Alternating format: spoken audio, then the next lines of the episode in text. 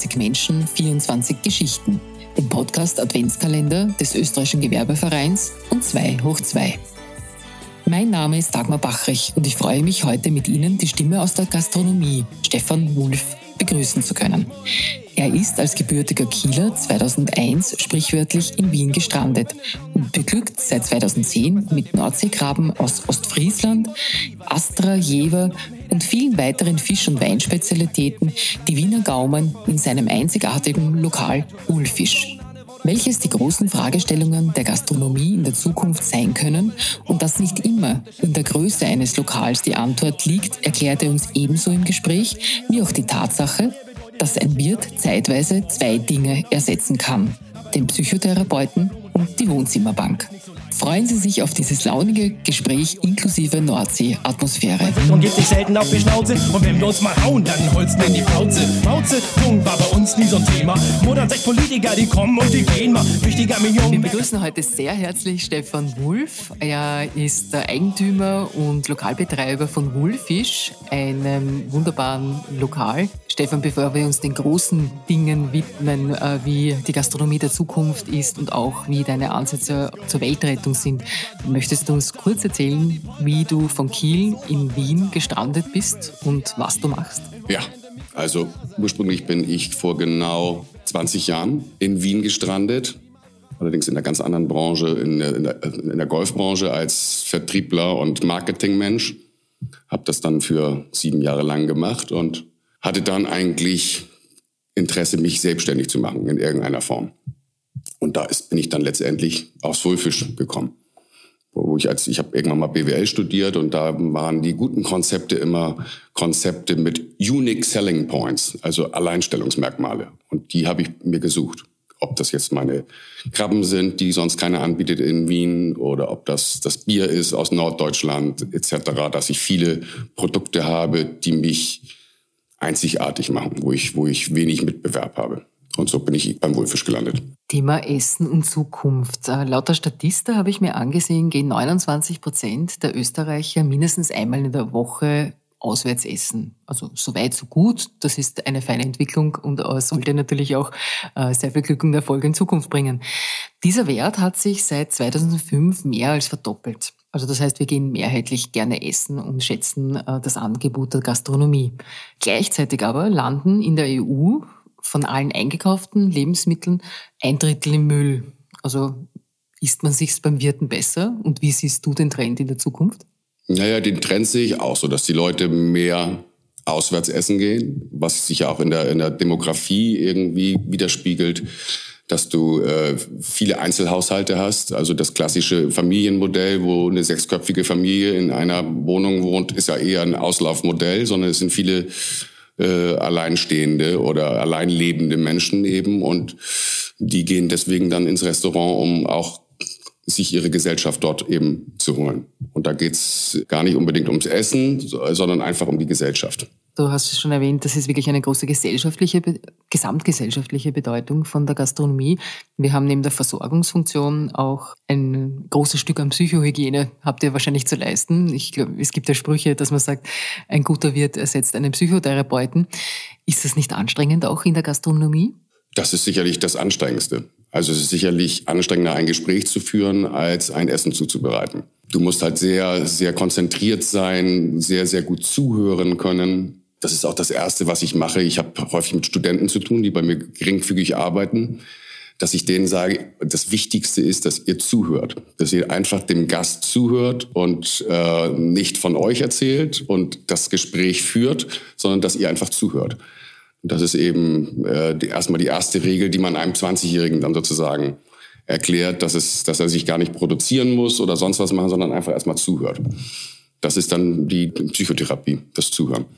Wie siehst du die Entwicklung äh, in der Gastronomie, nachdem euch ordentlich zugesetzt worden ist in der Pandemie? Also ihr wart einer der wirtschaftlichen Bereiche, die immer betroffen waren vom Lockdown. Ihr durftet zwar ausliefern, aber ist sicherlich ein Umsatzeinbruch im Gegensatz zum ordentlichen Geschäft, was normalerweise ist. Zwei Fragen dazu. Müssen wir uns jetzt Sorgen machen, dass wir sehr viele Menschen, die eben nicht Psychohygiene beim Wirten betreiben konnten, äh, wo werden die aufgefangen? Äh, wo wurden die aufgefangen? Und wie geht's euch Gastronomen jetzt? Ich denke im Großen und Ganzen äh, nicht schlecht. Die, sind, die Gastronomen sind auch ganz gut kompensiert worden von Staatsseite her. Dann hängt es sicherlich auch vom äh, Konzept der jeweiligen Gastronomie ab. Ich bin, bin ein, ein ganz kleines Lokal mit geringen Kosten, mit einem geringen Fixkostenapparat. Das heißt, mich wirft es nicht so schnell um. Wenn ich jetzt allerdings ein Lokal habe mit 100 Tischen und 10 Angestellten, wo ich Gehälter weiter zahlen muss, wo ich Miete zahlen muss, wo äh, Betriebskosten anfallen, dann sieht schon wieder anders aus. Denen steht sicherlich das Wasser mehr zum, bis zum Hals als mir. Und insofern sehe ich da auch die, die Zukunft, um dann gleich die zweite Frage damit anzuschließen, da sehe ich die Zukunft der, der Gastronomie, dass es kleinere Konzepte sein müssen. Keine, keine Großlokale, äh, sondern kleinere Konzepte. Ich kann ja auch zehn kleine Wohlfischs machen. Das mache ich lieber als ein riesengroßes Wohlfisch. Das ist für mich dann betriebswirtschaftlich besser. Das ist auch für die Psychohygiene besser. Dass ich kann in einem, in einem Riesenlokal diese Psychohygiene ja gar nicht betreiben. Da habe ich ja gar nicht den individuellen Kontakt zu meinen Gästen. Das habe ich in so einem kleinen Konstrukt. Und da glaube ich, da geht auch der Trend hin, dass es zu, zu kleineren Konstrukten, individueller, persönlichere Konstrukte, die sich auch betriebswirtschaftlich besser rechnen lassen. Ein sehr guter und interessanter Ansatz. Die Kleinheit bringt ja auch mehr Vielfalt. Es ist ja auch durchaus charmanter, wenn man durchs Viertel geht oder durch die Stadt geht und sagt, man geht jetzt nicht in große Ketten essen, sondern man hat einfach viele, viele, viele Möglichkeiten, unterschiedliches, auch kulinarisches genießen zu können. Und dass hier das Angebot äh, ist, ist sicherlich ein sehr, sehr guter Ansatz. Was kannst du denn als Unternehmer beitragen, dass wir 2050 auch noch in einer schönen Welt leben? Jetzt ist mit Hinblick oder Hintergrund Gastronomie. Was lässt sich die Gastronomie einfallen? Das, äh, Gibt es einen großen Wurf oder eine Idee oder hast du Ansätze, dass du sagst, äh, ja, gesellschaftlich könnte ich das beitragen, aber vielleicht auch so vom Klimawandel äh, ja. gibt es Themen, die man, die man durchaus umsetzen kann in der Gastronomie? Auch da ist das kleine, kleinere Geschäft das, das, äh, die bessere Variante, weil wenn ich sehe, was wir auch als Privatleute Leute wegschmeißen an Lebensmitteln oder was die Gastronomie auch wegschmeißt an Lebensmitteln, das ist ja pervers. So und ich habe mein, mein Lokal eigentlich so aufgebaut, dass ich nichts wegschmeißen muss. Also es kann mal sein, dass mir dann zwei Brötchen abends alt werden und dass ich die dann irgendwie Bauernhof, der verfüttert das dann an die, an die Tiere. Das ist, das ist ja auch in Ordnung, aber ich habe nicht diese diesen Schwund. Ich meine, eine, eine normale Gastronomie rechnet ja, dass sie ein Drittel wegschmeißt von dem ganzen Kram, den sie da irgendwie lagern müssen und so weiter. Und das muss ich eben mit diesem Kleinkonstrukt nicht. Da bin ich eigentlich, ich brauche nicht so viel einzukaufen. Ich kann auch effizienter damit umgehen. Das ist, denke ich, auch mal dann auf die Zukunft gesehen äh, mein Beitrag, dass mein, mein, mein Abdruck nicht ganz so groß ist, den ich hinterlasse. Und insofern, da glaube ich, müssen wir einfach hin, dass wir da auch nachhaltiger sind, dass wir eben nicht mehr so viel wegschmeißen. Oder ich habe jetzt natürlich gerade jetzt im, im, in der Lockdown-Zeit viel Takeaway gemacht. Und was ich da an Plastikmüll rausgegeben habe, das ist ja pervers. Das heißt, da kauft einer für 500 Gramm irgendwie Ware ein und hat einen Plastikberg, den ich ihm mit aufs Auge drücke wo ich gesagt habe, da habe ich ja auch ein schlechtes Gewissen. Jetzt habe ich das Ganze eben umgestellt, dass ich mir äh, Weggläser besorgt habe. Dann will ich drei Euro Pfand für das Ding haben und der Kunde bringt es mir wieder zurück oder behält es zu Hause. Das ist auch wieder ein Beitrag. Und äh, da gibt's auch da in diesem Bereich wird auch schon viel gemacht. Ich habe da viel recherchiert im Netz, was man so an wiederverwertbaren Takeaway-Möglichkeiten hat. Bloß das ist ja auch alles aus Plastik in der Regel. Und insofern habe ich Glas genommen, weil das ist für mich eigentlich die ehrlichste Lösung. Und da müssen wir mit so kleinen Schritten, ob das Nahrungsmittel sind, die man nicht wegschmeißen darf, ob das äh, Verpackungsmüll ist, den man reduziert. Wie gesagt, ich, ich kann es mit meinem Kleinkonstrukt eben viel besser handeln als ein großer. Wenn der jetzt das Ganze umschmeißen muss und umwandeln muss, ist es mit einem viel höheren Kostenapparat verbunden als mit meinem kleinen Geschäft. Also mit, wenn viele Kleine sich das überlegen, ist der Hebel natürlich auch ein, ein wunderbarer großer, ja. den man äh, bewegen kann. Wie siehst du in der Gastronomie die Entwicklung von äh, vegetarischem Speiseangebot, auch vegan? Werden wir alle mal vegan werden? Das wäre schade, weil dann gäbe es wahrscheinlich keinen Wulfisch mehr oder du hättest ja andere Lösungen, die du dann anbieten kannst. Wie denkst du, wird dieser Trend äh, sich entwickeln? Ich wehre mich natürlich noch ein bisschen dagegen, weil ich selbst eben gerne Fleisch und Fisch esse und mein Konstrukt natürlich auch auf Fisch basierend ist. Aber ich denke mal, dass wir da auch eine Entwicklung, die Meere sind überfischt, durch die Tierhaltung, Massentierhaltung, ähm, das ist ja, ist ja viel schlimmer als ein Achtzylinder-Auto, was ich durch die Gegend chauffiere, ist einfach, wenn ich mir jeden Tag ein Steak reinziehe. Und ich glaube, dass du da irgendwie, da, da wird die Menschheit eben auch hinkommen, dass man dann vielleicht einmal die Woche Fleisch isst oder einmal die Woche Fisch isst und nicht jeden Tag. Und deswegen habe ich auch überhaupt kein schlechtes Gewissen, viel Geld dafür zu nehmen. Also ich meine, meine Nordseekrabben, da kostet ein Kilo 110 Euro. Das ist ja verdammt viel Geld. Aber ich muss ja auch nicht jeden Tag Krabben essen. Dann ist es einfach mal ein besonderer Anlass und dann kaufe ich mir eben für, für 10 Euro Krabben und freue mich darüber, aber äh, muss es halt nicht jeden Tag machen. Und insofern glaube ich, dass diese vegane Schiene immer wichtiger wird, dass bei Lebensmitteln, also Fisch und Fleisch, hoffentlich teurer wird, damit man sich es gar nicht mehr erlauben kann, jeden Tag sowas zu essen. Und deswegen wird da die vegane Schiene, glaube ich, wichtiger. Du hast ein äh, Lokal mitten im wunderschönen Karmeliterviertel, in, das ist in Wien gelegen, im zweiten Bezirk. Hast du einen vermehrten Trend erkennen können, dass äh, durch die Homeoffice- und Pandemie-Sachen, es war ja dazwischen auch, es war ja nicht nur immer Lockdown, es war ja dazwischen auch geöffnet, ja, dass die Menschen hier die Gastronomie-Szene auch viel mehr wahrnehmen und auch nützen? Hat das vielleicht auch schon einen Vorteil gehabt von der ganzen Pandemie, so schlimm sie für die Gastronomen waren? Oder war ja, das immer ich habe da schon eine Entwicklung gespürt. Im ersten Lockdown habe ich eine, eine, hohe Solidarität gespürt, dass die Leute gesagt haben, okay, wir müssen jetzt diese kleinen Gastronomen und kleinen Händler, die es hier so in den Gassen gibt, die müssen wir unterstützen.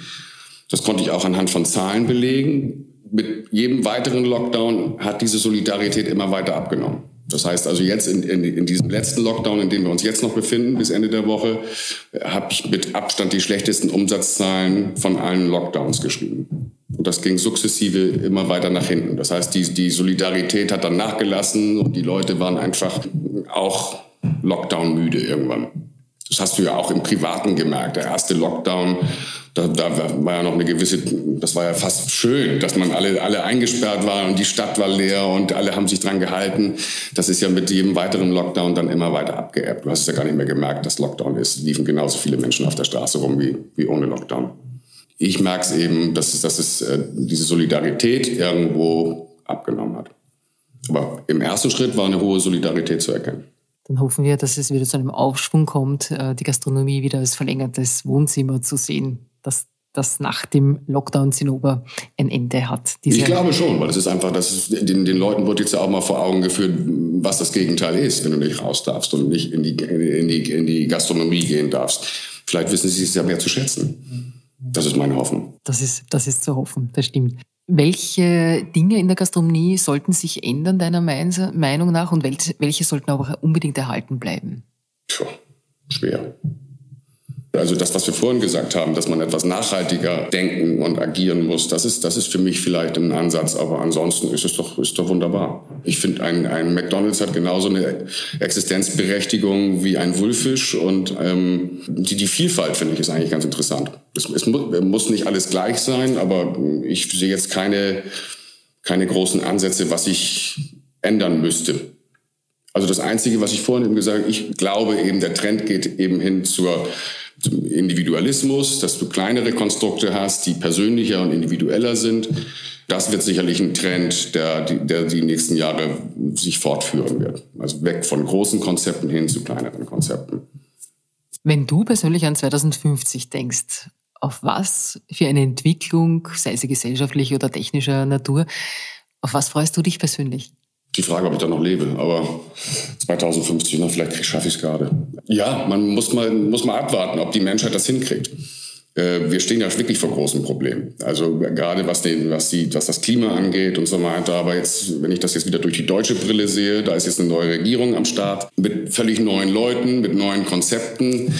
Vielleicht finden die ja den Ansatz, dass sie auch Dinge in die Tat umsetzen. Ich meine, die letzten 16 Jahre, ich, ich, fand die Merkel jetzt nicht so schlecht, aber was den Klimaschutz angeht, hat sie ja nicht großartig was bewegen können, sondern im Gegenteil, da ist Deutschland eine der, der schlechtesten Staaten überhaupt, was die ähm, im, im, Klimaschutz eben betreiben. Und da hoffe ich mir dann irgendwo, dass bis 2050 auch in der Gesellschaft oder bei den Menschen ein Umdenken stattfindet, ein, ein Bewusstsein dafür stattfindet. Die Österreicher sind jetzt auch mal dahinter gekommen, dass man für Plastikflaschen und Dosen Pfand nehmen kann, damit das nicht nur einfach immer so in die, in die Gegend geschmissen wird und nicht mal getrennt wird. Also insofern, es muss eben nicht nur von politischer Seite her, da, da müssen die Rahmenbedingungen gegeben werden, aber der Mensch als an sich muss ein Bewusstsein dafür entwickeln.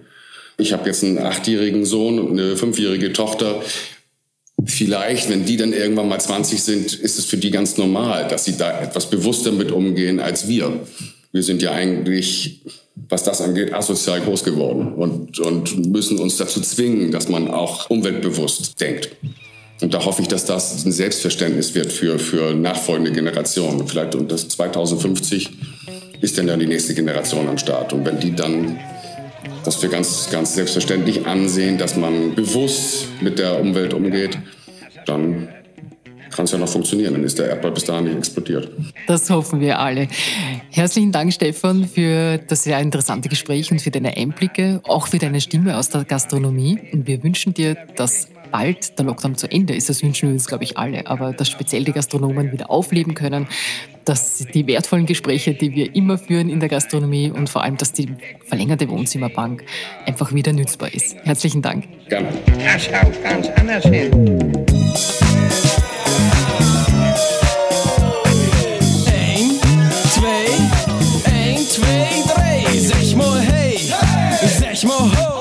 Wir hoffen, das Interview hat Ihnen gefallen.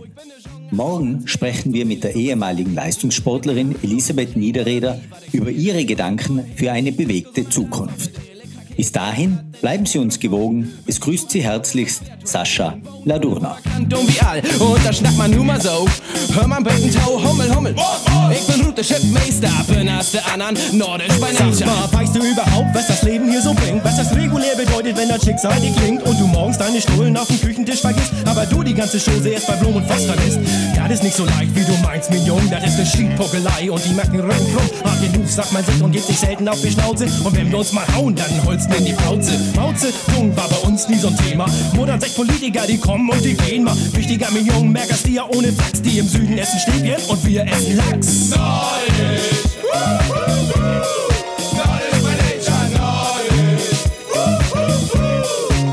Hier kommen deine Helden, der Tobi und das Bo. Bo, bitte melden. Yo, hier kommt Disco. Wie Samstagnacht, wie bei Polter, der Basspump ist Obervolta. Hello peoples, we are here. In one hand the micro in the other beer. We hear our music very loud. Hey girlie, do you wanna be my Braut? Nachtfieber, Nachtfieber.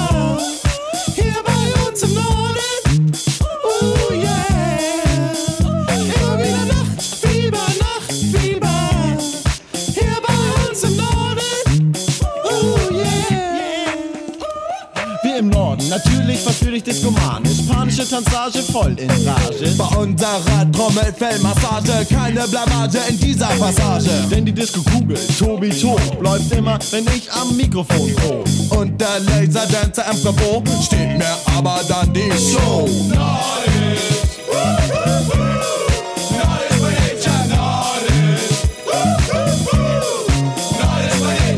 Hey, Rabauke, wo wird das Tanzbein geschwungen? Bob Hutchins.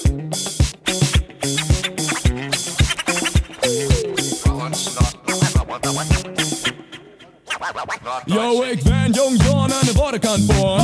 Das steife Brise von vorn, gibt mir Kohle Ohren. Ich go jeden Abend auf den Switch und komm erst zurück, wenn einem Geld ist. Futsch, Mann, in der Tönen, go mir aus der Sünde. Ich bin, was ich bin, komm mir nicht an die Blöden. Doch komm, fix mal rum, um die den Norden anzubieten. Wie uns da ist immer was los, sagt deine Diegen. Zähl dir erstmal Dorn im Köhm und All. Das merkt die dat nicht, ist mir dat auch shit egal. Du bist am Wolken Schlipp, was ich hätte dich nur schlimm. Aber pass auf, du Tüffel, wie nehmt ihr auf die Schiffe? Ich liebe die Schiffe, das Meer und den Hafen. Und ich liebe es an der Party breiter Mensch reinzuschlafen. Ich bin ein Hamburger Junge und ich komm voll in Schwung. Wenn ich hüpf und spring und von Hamburg sing. Samstagabend ein Küben und ein kühles Blondes. Und auf die Schnelle noch ne Fischfrikadelle. Schon Störtebecker wusste, dass der Norden rockt. Und hat mit seinen Kahn hier gleich angedockt. Ja, ihr hört richtig, heute ist Disco-Zeit. Weil alles nach Disco schreit. Und ihr fragt euch, ob der König das versprochene hält. Ja, na klar, denn ich bin nordisch by nature. Nordisch.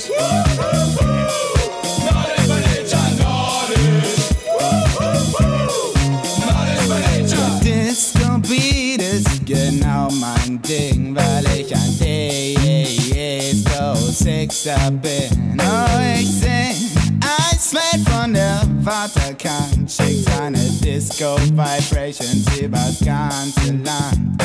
Ein Nordfisch wie ich ist nicht erpischt, ab wie Einhaltung von Regeln, die irgendein Gericht ausspricht. Nein, es spricht die Norm und die Gesetze gekonnt. Hier gibt es nur Flachland, aber deshalb einen weiten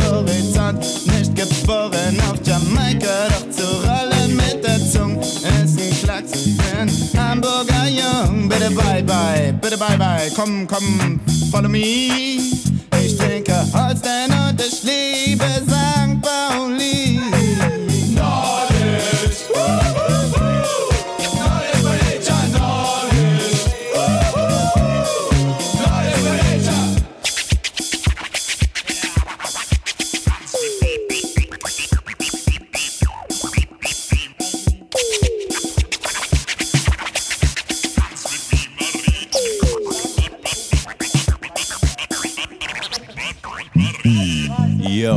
Katze und Cosmic sind im Haus. Zieh die Hausschuhe aus und rein in die Dancing Shoe. We got another funky rap for you.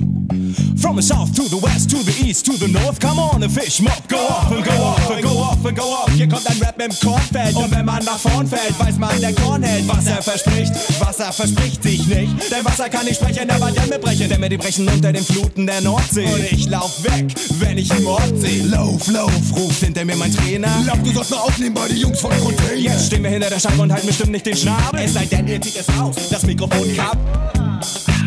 We got the fever.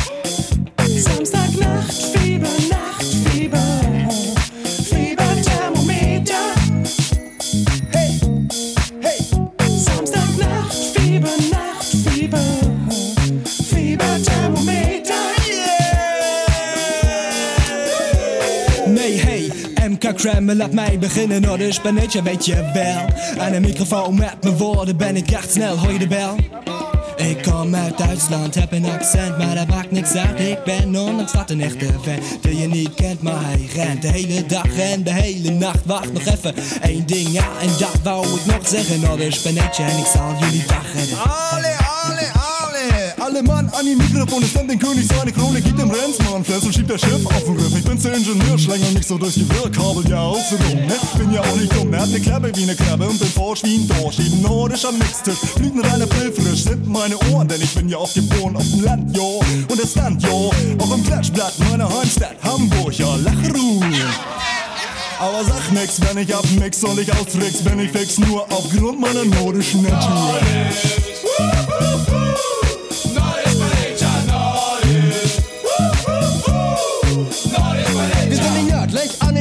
Seid denn am nördlichsten Tabula rasa Ist der, der ich? Und der, der ich bin Örtlich wortwörtlich definiert mit Flensburg. Ich hoffe, stört dich nicht, wenn ich mal nach Hamburg guck. Ich der Focke in der Hand, stehen wir auf dem Mast, die Sandstrand, schauen auf die blauen, grauen Wände. Bekanntes Land, der Norden, der Norden, der Norden, der Norden. Pass auf! Werd ich gleich übers Wasser laufen. Hey, stopp, Ja, ich bin immer verkörlt und ich hab an nur Schnips. Mach mir die Nase hoch, wenn die immer wieder drückt. Denn was Mut, das Mut, das Mut, schon immer Ritze, wohl ist dann doch auf die dänische Sprache Oh, nu fortsätter vi med det danske sprog. Wie Tom, skal rime, Disco, Altså vi er her, vi shot Nu rock den bliver vi danne fede sang Med vores uovertræffelige rage-gesang Rimen flød, ah, væk i den sted. For det, du sejler ned, var det nede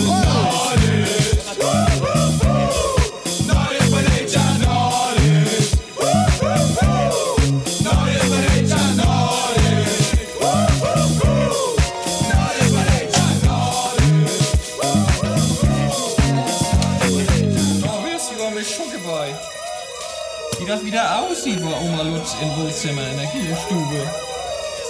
Ein fettes Brot mit ihre Freunde feiern, du. Dann machen die Radau, da kennen die nix. Wie bei Hempels unterm Sofa sieht das aus. Ach, ich weiß nicht. Sind ja ganz niedliche kleine Schiedbüdel sind das ja, aber ich glaube, irgendwann ist auch mal Schluss.